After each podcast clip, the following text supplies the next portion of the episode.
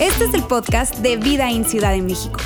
Nos alegra poder acompañarte durante los siguientes minutos con un contenido relevante, útil y práctico.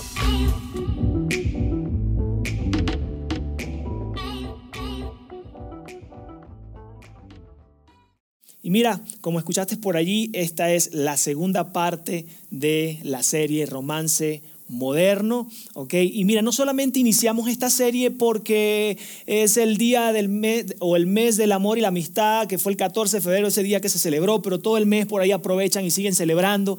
No solo por eso, sino porque creemos sin lugar a duda que el tema de relaciones es sumamente importante para todos nosotros. Y, mira, actualmente yo les comentaba el domingo pasado, tengo eh, casi 14 años de casado, soy papá, tengo dos hijos.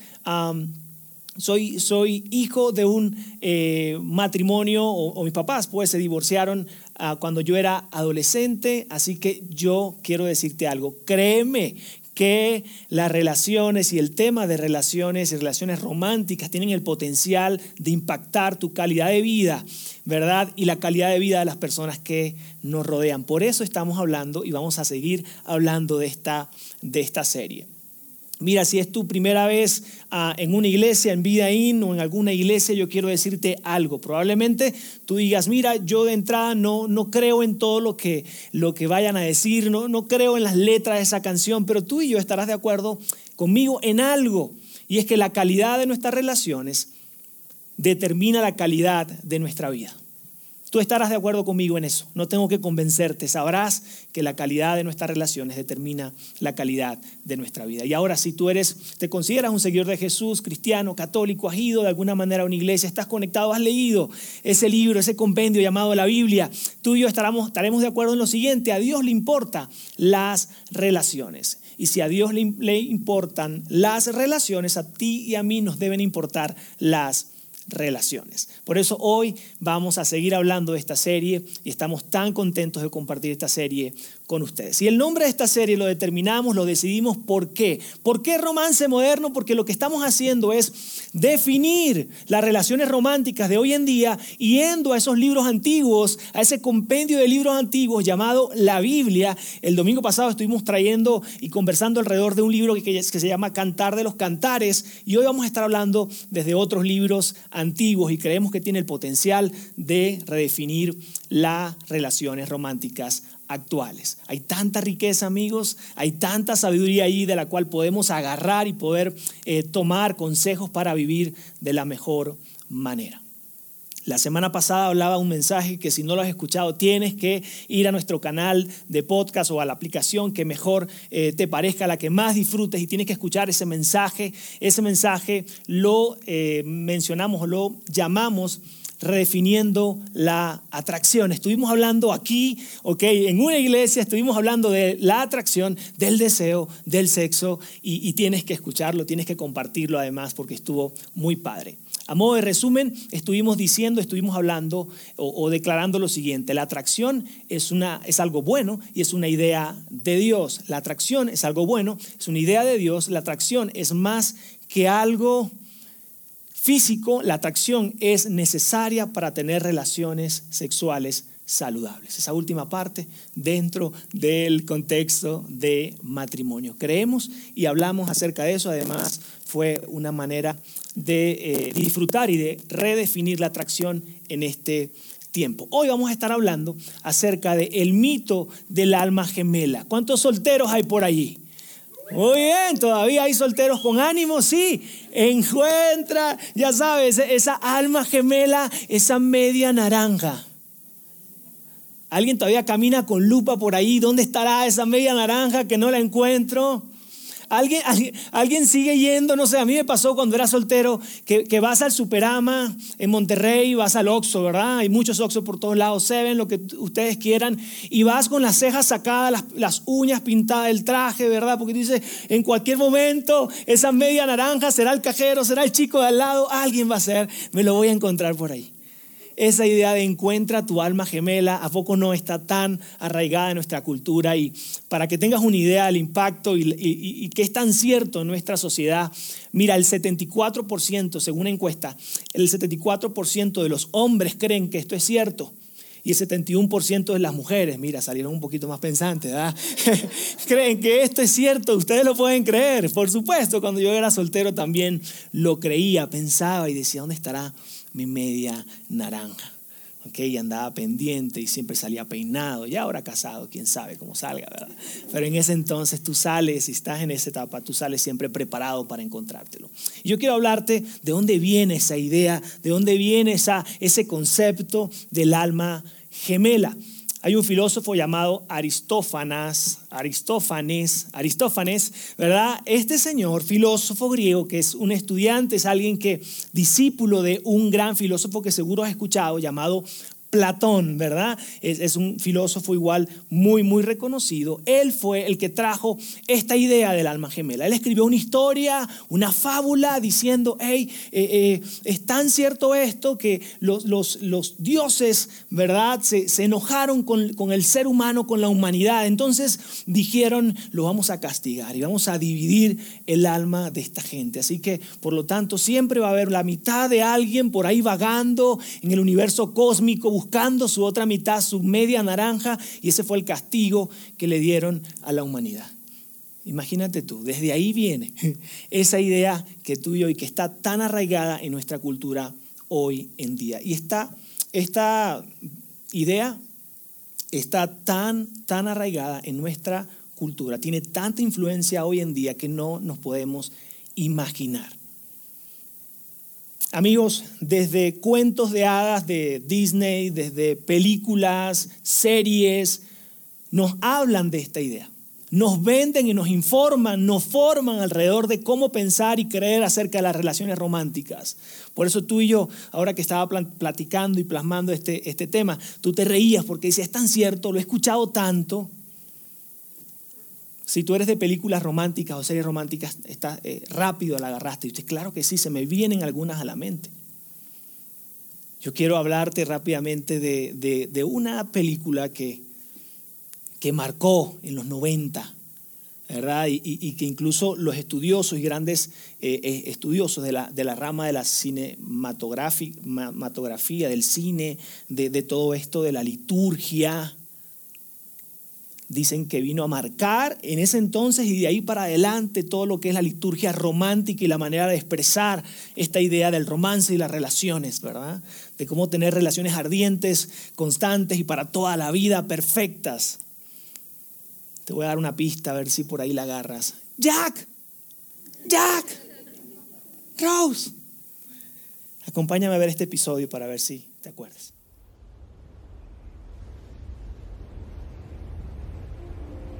Hola, Jack.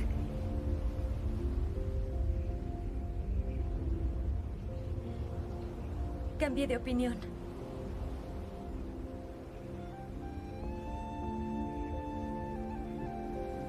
Dijeron que estarías aquí.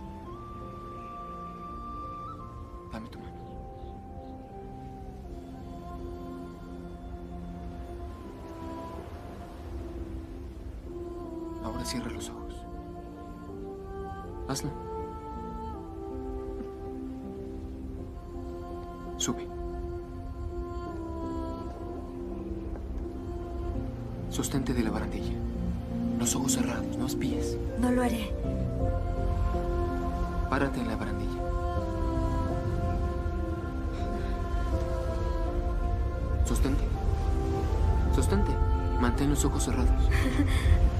¿Confías en mí? Confío en ti.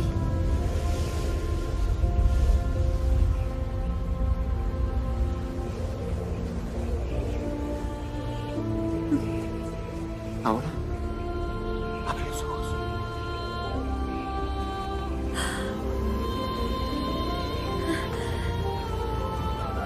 ¡Vuelo!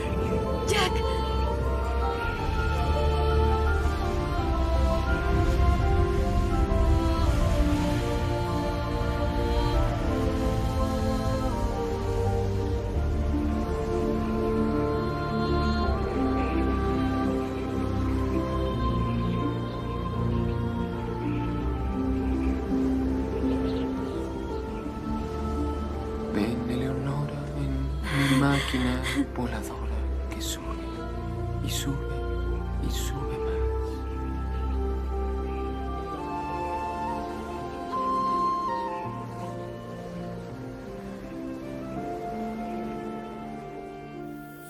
¿Qué tal? ¿A poco ese no fue en el momento que tú hiciste, ¡ay, la besó! Sí, la besó. Estuviste esperando los 30, 40 minutos. ¿Y para cuándo? ¿Y el beso para cuándo? O sea, era el momento, ¿cierto? Es que esa película enganchó. Ahora, si tú tienes menos de 14, no la veas. si tienes más de 14, velos con tus papás para que dé tiempo ahí de, de, de tapar y todo el show, ¿no? Depende. Este, pero, pero, ¿a poco no marcó el- ese, ese momento y definió el romance en ese entonces y, y de ahí hacia adelante, ¿cierto? Casados. A ver, casados, ¿cuántos de ustedes intentaron hacer esa pose? A ver, mija, ponte así. Que suelte, que me suelte, mijo, que voy a. O sea, ¿verdad? no sale. O sea, solo sale ahí en la película. Tú intentas y por más que déjate llevar, no, que déjate llevar para cuándo. O sea, ahí pues te puedo caer. Pero ¿a poco no? So- solo sucede en películas. Si tú viste la película, si no, déjame lanzarte un spoiler así rapidito, cortito. A la final se muere ella. Ah, no, se no es eso. Pero, pero miren, te voy a contar rápidamente algo así que son destellos que nos han direccionado y hablado de cómo es el romance, las relaciones. Salud. Oigan, son totales desconocidos, se montan en un barco a la deriva, el día uno ni se conocen, no saben quién es el uno, quién es el otro. Horas o días después se aman locamente. Es que me fleché, es que era mi media naranja, ¿sabes? Esta chica, Rose, eh, tenía compromiso, ¿ok? Había repartido eh, eh, invitaciones a sus invitados. Y en, una- en otra escena dice, oye, pero Jack, yo lo amo. Ya las invitaciones fueron repartidas. Y básicamente le dicen, me vale que eso, mira, el amor es más importante. no importa lo demás. Y eso es lo que vende y eso es lo que tú y yo vemos constantemente, ¿verdad? Y nuestra cultura está totalmente impregnado de eso. Una vez que te enamoras, una vez que te flechas, que ves esa media naranja, lo demás no importa. Y yo quiero decirte algo, amigos. No quisiera desilusionarlos, pero no existe tal cosa. Eso no es nada cierto en la vida real.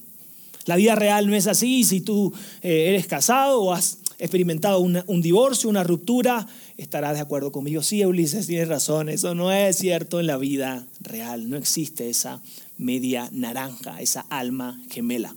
De hecho, muchos autores, muchas personas han tratado de darle lectura a lo que significa esa, eh, esa influencia que ha tenido eh, en, la, en la cultura esta idea del alma gemela. Y hay un autor en específico llamado Chip Ingram, es un autor estadounidense, y él escribe y menciona alrededor de esto y lo llama así, las fórmulas de las relaciones. Quiere decir, la fórmula que la cultura ha vendido a nuestra comunidad y por muchos años y que se ha impregnado en nosotros. Y él dice, mira, aunque, aunque la televisión, Hollywood, las series, ah, to- todo este, las redes sociales no se han puesto de acuerdo y han dicho, hey, eh, esto que estamos vendiendo, esto que te estamos diciendo se puede ver en cuatro pasos. Él decía, permíteme presentártelo en cuatro pasos. Yo lo que quiero hacer con ustedes ahora, quiero que veamos esa fórmula de las relaciones, seguro te vas a estar conectando con ella. La primera, el primer paso que ven de esta gran influencia es encontrar la persona correcta. Tú lo que tienes que hacer para tener éxito en las relaciones es encontrar la persona correcta. Una vez que, que encuentres a esa persona correcta, tu vida cambiará. Serás otra persona. El pasado será borrado. Borrón y cuenta nueva y tu vida será arreglada. ¿Qué importa el hombre, la mujer que ha sido? Tu pasado, encuentra la alma gemela y bastará para tener éxito en las relaciones. Eso es lo que, lo que vemos y de hecho mostré ahorita algún ejemplo. Y siguiente, siguiente paso alrededor de esto es enamorarse. Hmm. Una vez que encuentras esa alma gemela, no tardarás en tener un poco de escalofríos, se te va a erizar la piel, van a ser toques eléctricos que vas a tener. Te vas a estar cayendo a cada rato porque dicen por ahí que, que bajan 30, 30 puntos por debajo tu coeficiente intelectual, te pones medio tonto, ¿verdad? Eh, ¿qué pasó? ¿Qué pasó, mijo? Eh, acá, acá, mijo. Y que encontré el alma gemela, mi media naranja más. Creo que si no la veo en pocos días voy a morir. ¿Sabes? ¿A poco no? Una vez que te enamoras, De hecho, eh, eh, en las películas nos venden así como el amor te vuelve loco. Te vuelve totalmente loco. Y, los especialistas dicen que este tiempo de enamoramiento dura entre 6 a 18 meses. Imagínate. Los 18 meses cuando despiertes ya no hay nada a tu alrededor. Entonces, esto es una onda muy, muy seria. Paso 3, una vez que encuentras el alma gemela y ya sientes todo ese cosquilleo y estás súper enamorado, entonces el siguiente paso que ofreces, fija tus esperanzas y sueños en esa persona. Ya no existe alguien más en tu presente ni en tu futuro. Todo en la vida se trata de Jack, se trata de Rose y entonces no importa nada. Incluso no te imaginas un futuro sin él o sin ella. Mm, el amor. No puedes vivir sin ella, sin él. Y el paso cuatro, ante el fracaso, repetir los pasos uno, dos y tres. Ríanse. No se van a poder reír cuando hay sentimientos encontrados de dolor. Ríanse, bien. Esa es la realidad. Yo pasé por ahí, yo sé que probablemente tú pasaste por ahí. Seguro el paso 3 te va a llevar eventualmente al fracaso. Y una vez que nos lleva al fracaso, entonces la fórmula es sencilla. No eres tú, no fueron los tacos, no es la suegra. Es que no encontraste aún la persona correcta. Vuelve al paso 1. Sigue buscando, indagando. Entrégate a la siguiente persona. Porque lo que te hace falta no, no, es que tú revises algunas cosas, que mejores, no, no, lo que te hace falta es encontrar a la persona correcta. Y tú y yo conocemos las consecuencias de esta, de esta influencia que hemos tenido en nuestra cultura. Tú y yo la conocemos. De seguro tú conoces o, has vivido una ruptura, un divorcio, o alguien a tu alrededor ha sufrido las consecuencias de esta influencia. Tú y yo hemos vivido seguro esta realidad. Leí en un libro lo siguiente. En una estadística decían que los divorciados, esta era una estadística de Estados Unidos, los divorciados eh, en Estados Unidos era el, target o, o, la condición civil, estatus civil, que más crecimiento tenía por muchos años. Si se tomaban esos valores y ese crecimiento pujante podía y se, se, enlazaba con una enfermedad, podríamos decir que estábamos frente a una epidemia catastrófica socialmente. Y tú y yo sabemos que no son números fríos, tú y yo sabemos que detrás de eso hay mujer herida, hombre herido, desilusión, problemas. Y si en esa relación habían hijos, también hubo y habrá impacto en sus hijos. Parte de lo que leí decía también que después de varios estudios y seguimientos que le hicieron a niños que, fueron parte de un hogar que se, se, dividió, que hubo un divorcio, el niño aproximadamente tiene dos años de trauma, de crisis después de la ruptura. Y además de eso, otros estudios arrojaron que estas personas, estos chicos, 25 años posterior al divorcio, todavía, todavía tenían afectación y problemas por el divorcio que habían experimentado. Pero hay una realidad que tú y yo conocemos además de eso. ¿Quién toma decisiones de acuerdo a las estadísticas? Nadie. ¿Verdad? Por más que es cierto, por más que es doloroso, tú dices, ah, pues está bien. Pero a mí no me va a pasar, yo soy la excepción. La historia va a acabar bien, amigos. Tú y yo conocemos de estas consecuencias. Y mientras tanto, el mensaje de la cultura sigue siendo, encuentra a la persona correcta, enamórate, entrega y, da todos tus sueños, tus esperanzas a esa persona. Y si no funciona, tranquilo, busca a la siguiente persona. Yo creo que podemos tomarnos un respiro y hacernos esta pregunta. Casados, ¿cuánto de esta fórmula he incorporado inconscientemente en la relación romántica actual? Hazte esta pregunta. ¿Cuánto de esta fórmula he incorporado inconscientemente en mi relación romántica actual? Solteros, cuánto de esta fórmula he incorporado inconscientemente en la búsqueda del amor. Y la siguiente pregunta es para todos. ¿Estoy satisfecho con los resultados? ¿Estás satisfecho con los resultados? Para mí, la pregunta más importante que debemos hacernos, y creo que lo podrías esperar estando en una iglesia escuchándome, es esto. ¿Qué siente Dios cuando ve el dolor, el rechazo y la soledad que viven las personas que terminan sus relaciones. Esa es una pregunta mucho más interesante. Amigos, Dios te ama, Él quiere lo mejor para tu vida, quiere lo mejor para ti, para tus hijos. Él quiere ayudarnos a evitar caer en esa decepción, en ese dolor. Y si tú has estado allí, incluso estás pasando un proceso de divorcio, de separación, de ruptura, Él quiere sanar tu corazón, Él quiere estar contigo en este proceso. Lo que quiero hacer ahora es hablarte acerca de lo que Jesús dijo de cómo amar y cómo se ve expresado ese amor, muy diferente al de la, la corriente del alma gemela, esa idea que estuve explicándole anteriormente. Y quiero que leamos algo que escribió Juan, ¿verdad? Que es uno de los discípulos de Jesús y escribió unas palabras que Jesús dijo y lo vas a ver en pantalla. Este es mi mandamiento, ámense unos a otros de la misma manera en que yo los he amado. Jesús dice, hey, voy a dar algo nuevo, voy a explicarte algo nuevo, ama al prójimo, ama a los demás como yo los he amado. Y amigos, el amor que Jesús demostró y que tú puedes leer en los libros eh, de, Mateo, Marco, Lucas, Juan, esos libros biográficos, tú vas a leer y vas a ver a un Jesús demostrando un amor diferente a ese que nos está invitando la cultura. Es un amor con un alto estándar, es un amor sacrificial, es un amor que piensa eh, que requiere el amor de mí, qué puedo hacer para entregar, para demostrar, cómo me pongo yo primero antes que la otra persona en términos de protección a esa. Y por supuesto que tú dirías, oye, eh, Ulises, pero Jesús terminó entregando su vida por sus amigos. ¿E-, e-, ¿Ese es el estándar que Él nos está invitando? Sí. ¿Ok? E-, ¿Es, ¿Es, pesado? ¿Es de respirar? Sí. Él dice, si tú amas realmente, puedes, debes entregar la vida por esa otra persona. Y yo sé que este estándar está muy alto, por lo tanto, quiero que leamos algo que escribió Pablo y déjame decirte rápido quién era Pablo, el apóstol Pablo, quizás has escuchado acerca de él, mucho o poco, pero Pablo comenzó su historia en los textos como Saulo, ¿ok? Era un gran perseguidor, era alguien que estaba buscando a los seguidores de Jesús y los mataba, los perseguía o los torturaba, pero él tuvo un encuentro con Jesús, su vida cambia por completo y termina siendo uno de los grandes propulsores del cristianismo y escribió un montón de cartas eh, que están en el Nuevo Testamento.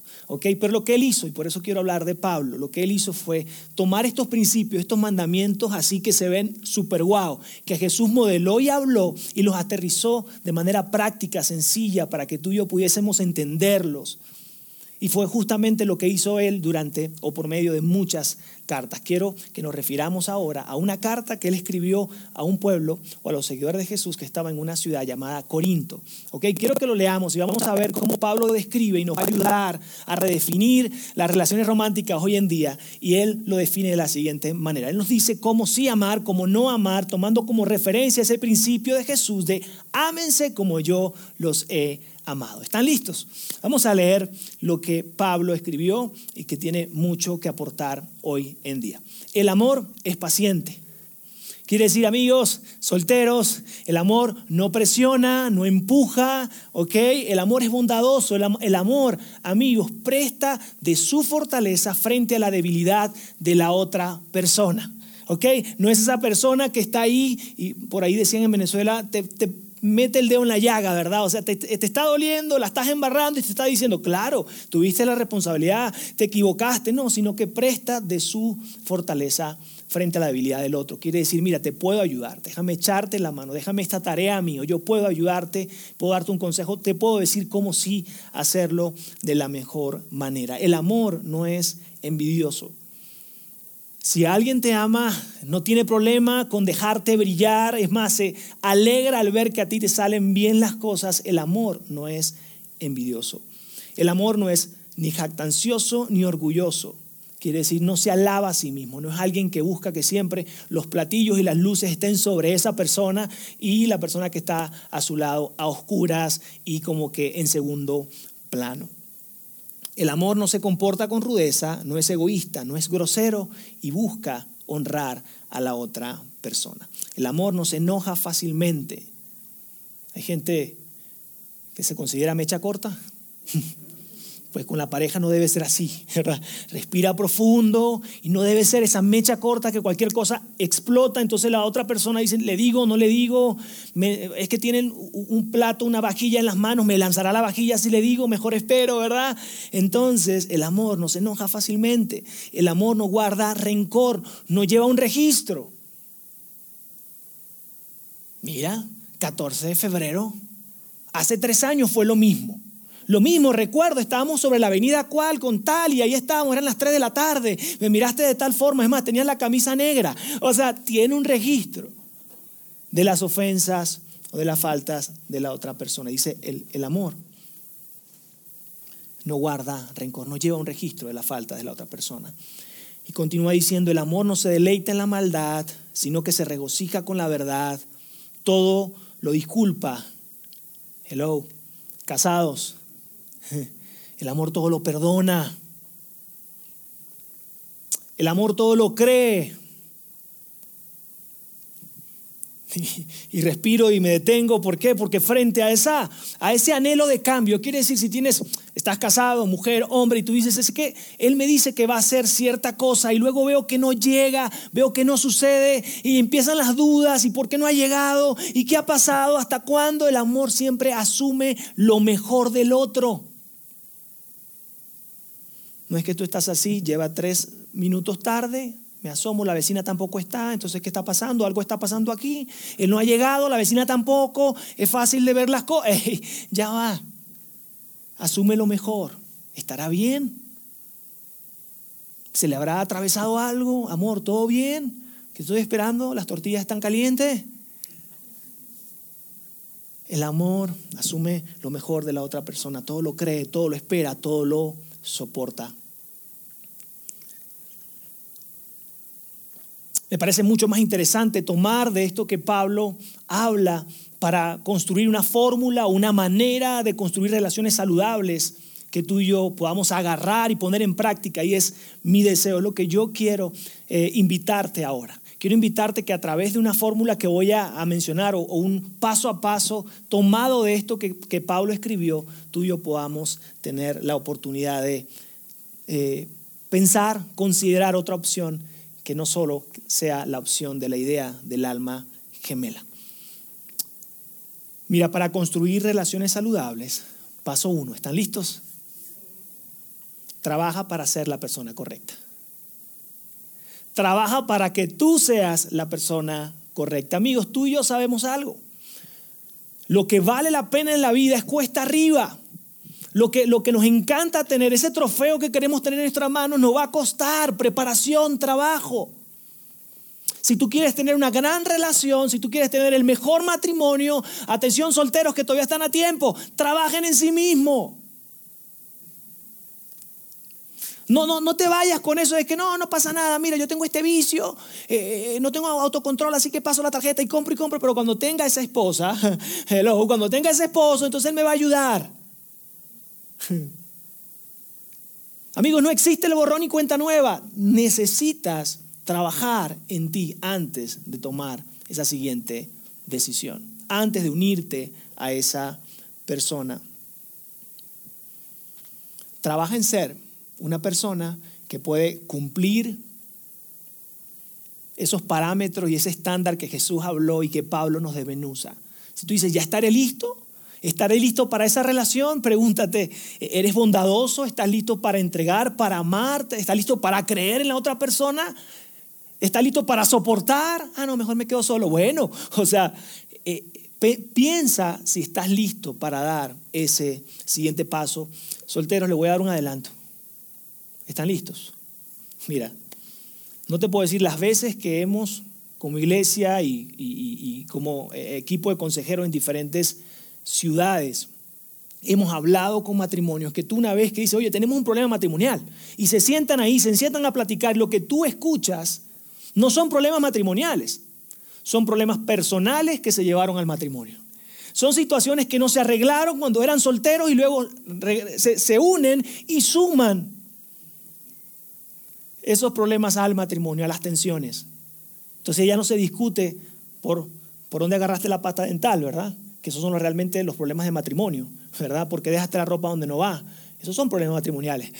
Pero ya lo otro, que la persona es enojona, que la persona es celosa, no, no, eso viene siendo así desde antes. Necesitas trabajar en ti.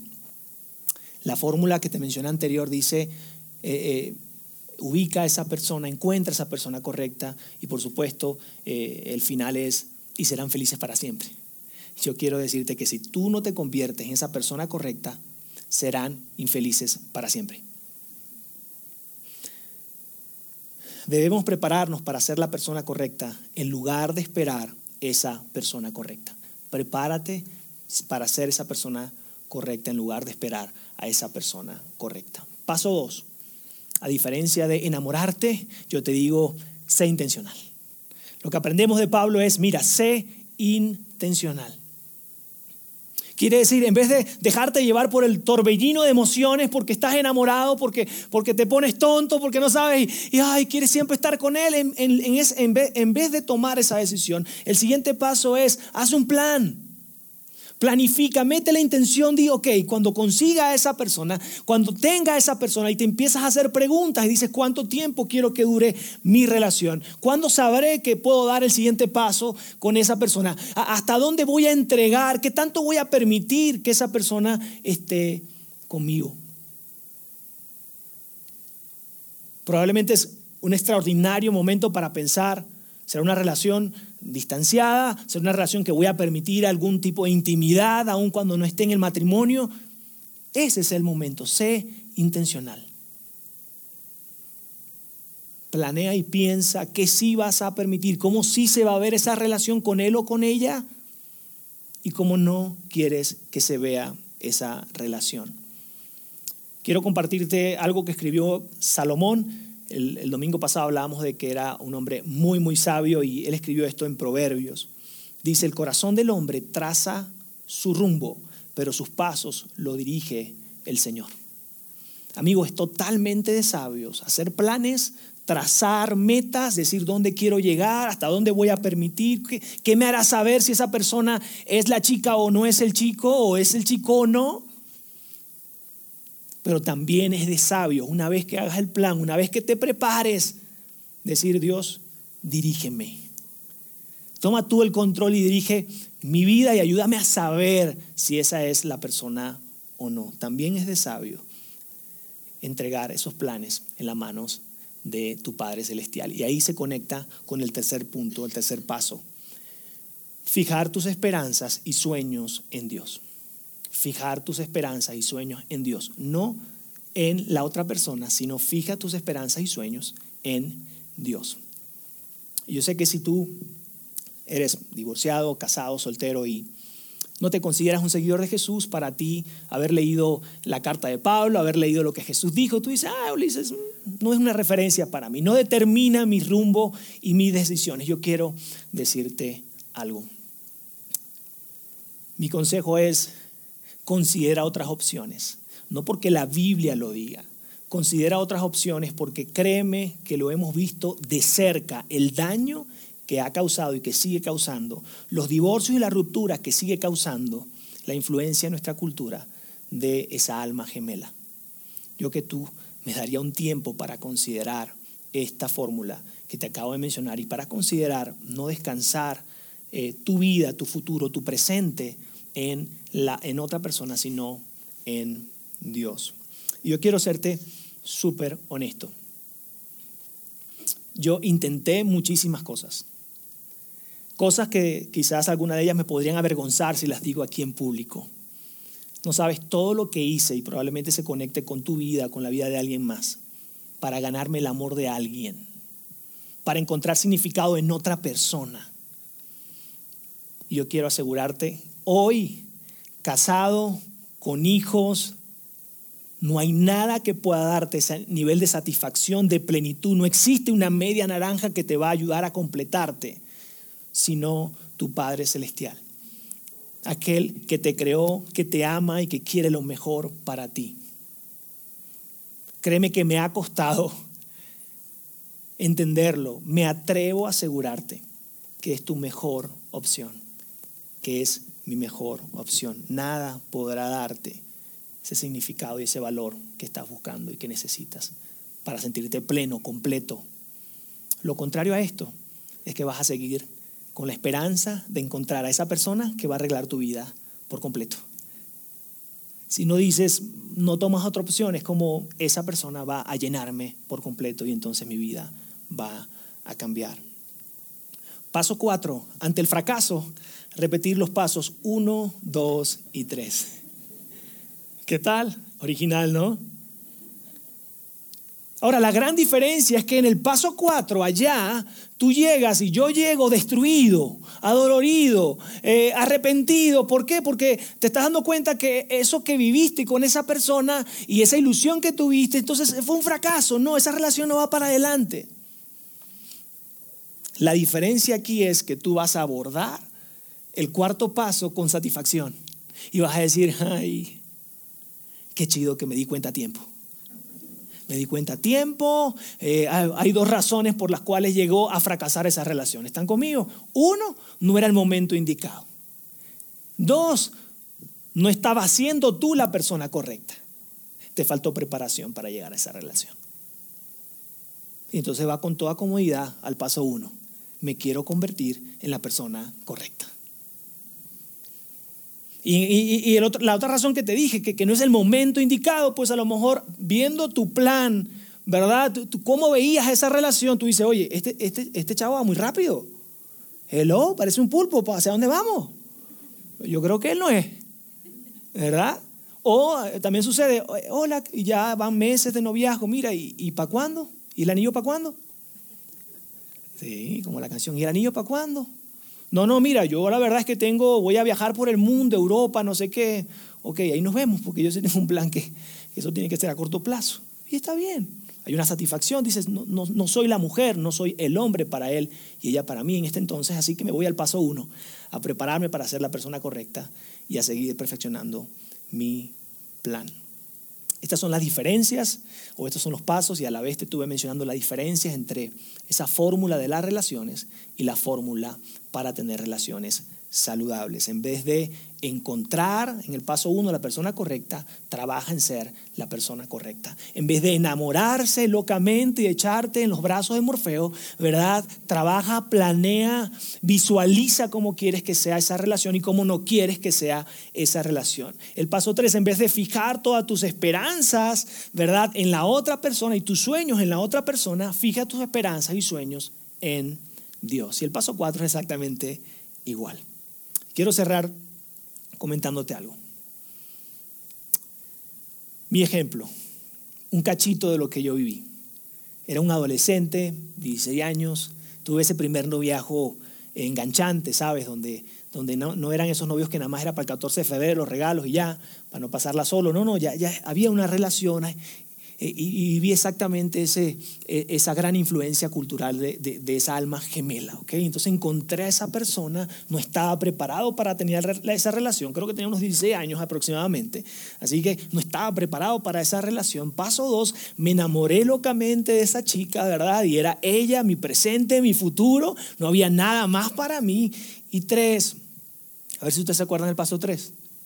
El paso, el, paso, el paso 3 ya lo dije, fijar tu esperanza. El paso 4, una vez que fracasó la relación, una vez que se cayó ese castillo de naipes, a través del dolor yo entendí que no era la ruta, no era la manera, no, no era hacia donde yo quería ir. No sé si tú has llegado a hacer esa escena de película donde tú te metes a la ducha, ¿verdad? Abres todo el agua y como tienes ganas de llorar, entonces empiezas a llorar. Entonces tú piensas, el subconsciente dice, todo esto son tus lágrimas, te estás drenando, te vas a secar aquí en la para que no te escuchen tus hermanos y tu, ¿verdad? tu papá y tu mamá. Funciona. ¿ok? Entonces yo estaba ahí, yo recuerdo, por supuesto, a través del dolor, de la desilusión, yo te digo que la primera fórmula, esta de la alma gemela, causa dolor. Y no es algo que tú quieres para tu vida. Posterior a eso, ¿sabes qué hice? Trabajé en ser la persona correcta. De hecho, una de las decisiones que tomé fue un año y algo más, más de un año no quiero saber de nadie, eh, quiero estar solo, quiero prepararme y eso fue lo que hice. Me preparé emocionalmente, espiritualmente, me preparé económicamente, trabajé, dije, bueno, porque cuando llegue ella, voy a ser otro. Hice mis planes, cómo se veía esa, relación, ¿Cuánto, más cuánto tiempo más o menos va a durar ese noviajo. Y entonces llegó esa chiquilla que por ahí anda. Y por supuesto, ¿cómo negarse? Me acuerdo que en la primera relación pues no tenía ni una billetera prestada. En la segunda relación ya yo la llevé a un departamento que había comprado yo de soltero. Mira, todo esto puede ser tuyo. Sí, si de rodillas me adoras. No, todo esto puede ser tuyo que tú ah, lo pienso dos veces. ¿Verdad? No, yo, yo estaba preparado, yo estaba listo. Emocional, espiritualmente, económicamente. Amigos, hoy en día han pasado más de 16 años y hoy es mi esposa. Esa otra novia que vino bajo un sistema de me preparo, trabajo en mí, planeo, tuvimos conversaciones, ¿sabes? Como que tú vas a trabajar eso, si no, no, creo que no, no, somos el uno para el otro. No, sí, sí somos, ya vamos a arreglar las cosas. Y habían preguntas elaboradas para poder saber si ella era o no era, porque no estaba dispuesto a perder mi tiempo, a perder mi vida, ni a hacerle perder el suyo. Amigos, mi oración, mi deseo, mi oración y mi deseo es que tú puedas abrazar esta nueva fórmula, esta nueva manera que Dios nos enseña de cómo tener relaciones saludables. Soltero, que tú no tengas miedo a las relaciones, que tú puedas atreverte a tener relaciones, que tú puedas pensar en compromiso. Divorciado o personas que has vivido alguna ruptura, que tú puedas confiar tu vida en Dios y que puedas ser sanado por Él. que tú y yo podamos darnos la oportunidad de construir relaciones saludables, relaciones románticas duraderas. Acompáñame a hacer una oración. Dios te damos gracias. Gracias por, esta, por este mensaje, gracias por esta reflexión que traes a nuestro corazón. Gracias por abrirnos los ojos de lo que viene siendo esa gran influencia cultural en nuestra vida, en nuestros hijos y el gran impacto tan doloroso que viene causando en la sociedad el día de hoy. Algunos de nosotros somos productos incluso de, esa, de esas consecuencias que se han vivido. Ayúdanos a descansar y a, confiar en ti, a poner nuestra esperanza, nuestros sueños, nuestros anhelos, nuestras ideas en ti. Yo te pido especialmente que ayudes a sanar a aquellas personas que han experimentado divorcio, ruptura, o si hay algún soltero que incluso venga de un hogar y que ha sido impactado, que tú puedas sanar, abrazar y mostrar el camino que tú tienes para cada uno de ellos. Mostrar que sí hay una manera de construir relaciones saludables. Que su historia, que mi historia no debe ser la historia de nuestros padres si terminó mal, sino que tú estás ahí, no estamos solos. Estás listo para tomarnos de la mano, darnos la sabiduría, la guía, la dirección para construir relaciones saludables. En el nombre de Jesús, amén y amén.